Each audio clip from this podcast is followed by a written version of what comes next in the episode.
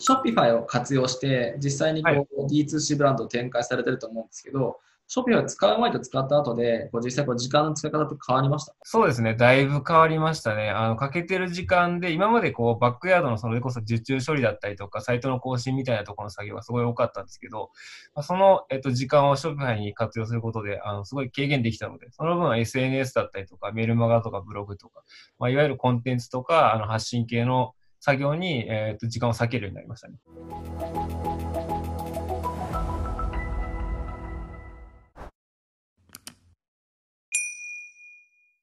こんにちは。世界へボカンの徳田です。私たちですね、Shopify のマーケティングエキスパートとして認定していただいてるんですけど、実際に Shopify 国内でも越境 c でも強いとか言われてるんですけど、どうなのっていうのを、マーチャントさんの立場からお話を伺えてるかなと思いまして、今回、あの、三浦高商店の三浦さんにお話を伺いました。よろしくお願いいたします。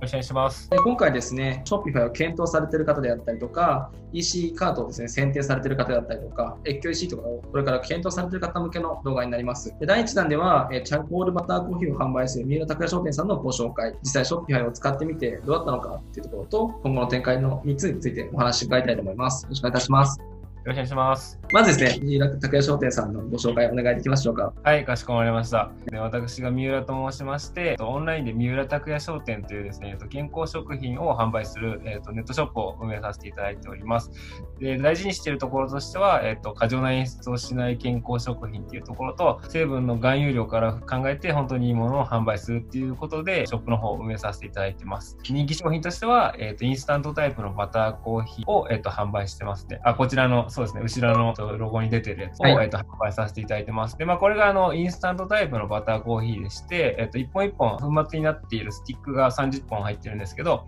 えっと、それを、えっと、水とかお湯に溶かすことによって、えっと、バターコーヒーが完成するっていうですね、あの手軽なものになってます。で、今頑張ってるところとしては、えっと、このバターコーヒーのバリエーションを増やしたりとか、あとは広告だったりとか、マーケティングの部分をもっと頑張っていこうという形で、ネットショップの方を運営させていただいてます。ありがとうございます。ショッピファイの独自ドメインのサイトであったりとか、アマゾンでこのバターコーヒー販売されてるんですね。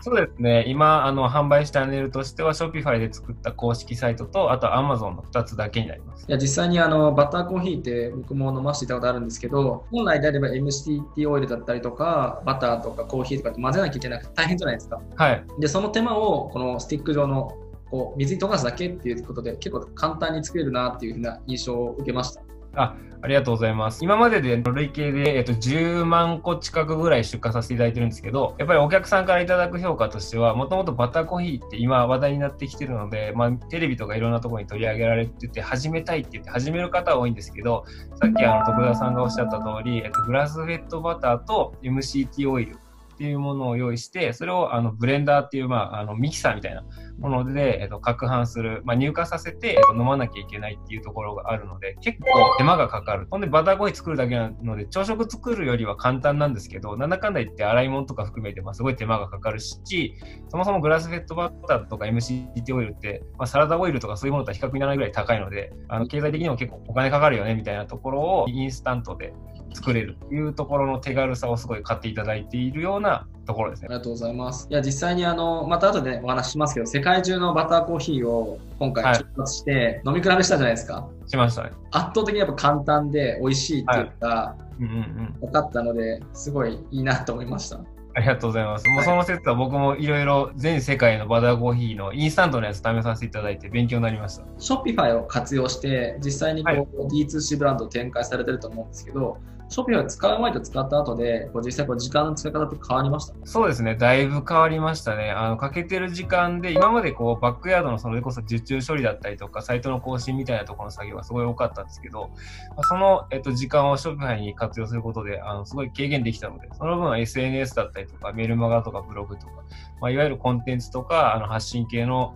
作業に、えっと時間を割けるようになりましたね。うん D2C ブランドとして、やっぱお客さんとね、しっかりこうコミュニケーションして、LINE アットとかで結構返信とか質問に答えたりとかしてるんですよね。そうですね。僕自身が1年間で10キロ痩せたっていう体験があって、まあ、うちのチャコールバターコーヒー使って、1年間食事改善ももちろんして、えっと、ダイエットできたんですけど、その時にあのめちゃくちゃ栄養学とかダイエットについて勉強したんですよ。そのノウハウというか、まあ、経験があったので、えっと、お客さんに LINE でダイエット商品の説明だけじゃなくて、えっと、ダイエット相談あれば全部お答えしますよみたいな感じで、今やり取りを1日ま20件ぐらいさせていただいてるんですけど、なんかそれをやることによってお客さんに引用してもらうのと、あとは商品軸じゃなくて健康軸からも商品のことを理解していただけるようになるので、なんかそれを理解していただいた上で買っていただけるみたいな流れもできてます。なるほ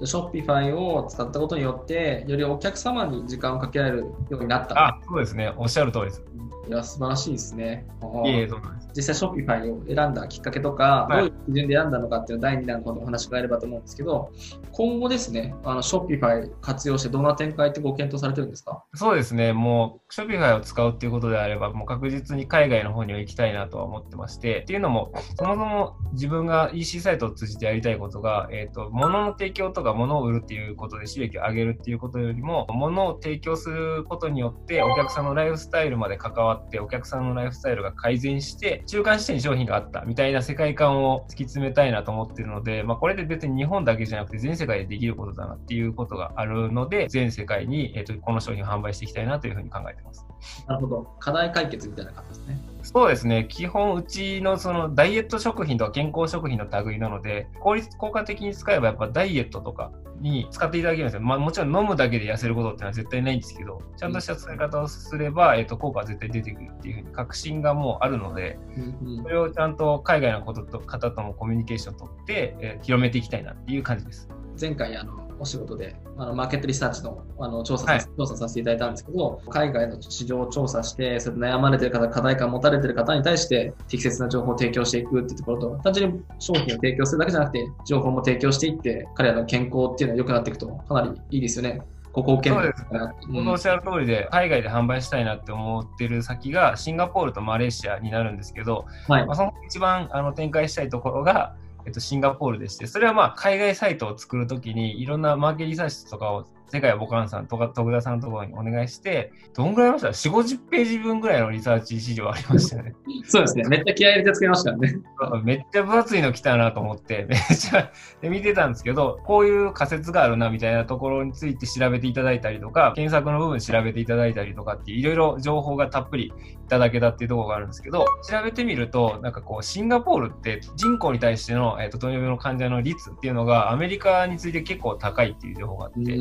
僕がやってるダイエットが糖質制限ダイエットっていうところを軸にしてお客様に提案させていただいているので、結構糖尿病患者の方とかいらっしゃるんですよ。で、その人たちになんかこう、食事のコントロールだったりとか、そういうところにすごい役立ってますっていうお声とかをいただいてて、それってすごい社会的に意義があることだなっていうふうに感じたので、シンガポールそういう課題がある国にやっていきたいっていうふうに思って、えー、とシンガポールとマレーシアっていうふうに考えます。で、きっかけは、テガヤボカンさんからいただいたレポートっていう感じです。ありがとうございます。いやなんか実際ね、東南アジアってこうコーヒーとかも甘くして飲むとか、うん、習慣があったりとか、外暑いから全然歩かなかったりとか、うん、めちゃ中寒くてこうエアコン効いてるから霜降り状態になっちゃったりとか、脂肪が溜まったりとか、はい、結構こう肥満でね、悩まれてる方とかも多いですし、国としてもやっぱ肥満の方が増えると、あの病院患者が増えるんで医療費がかかるので、あんまりそういうのを良しとしてなくて、あの健康っていうのを推奨したりとかしてるので、すごい時流に乗ってるなと思います。まあ、すごい語ると多分5時間ぐらいかかっちゃうので、かいつまんで言うと、あはい、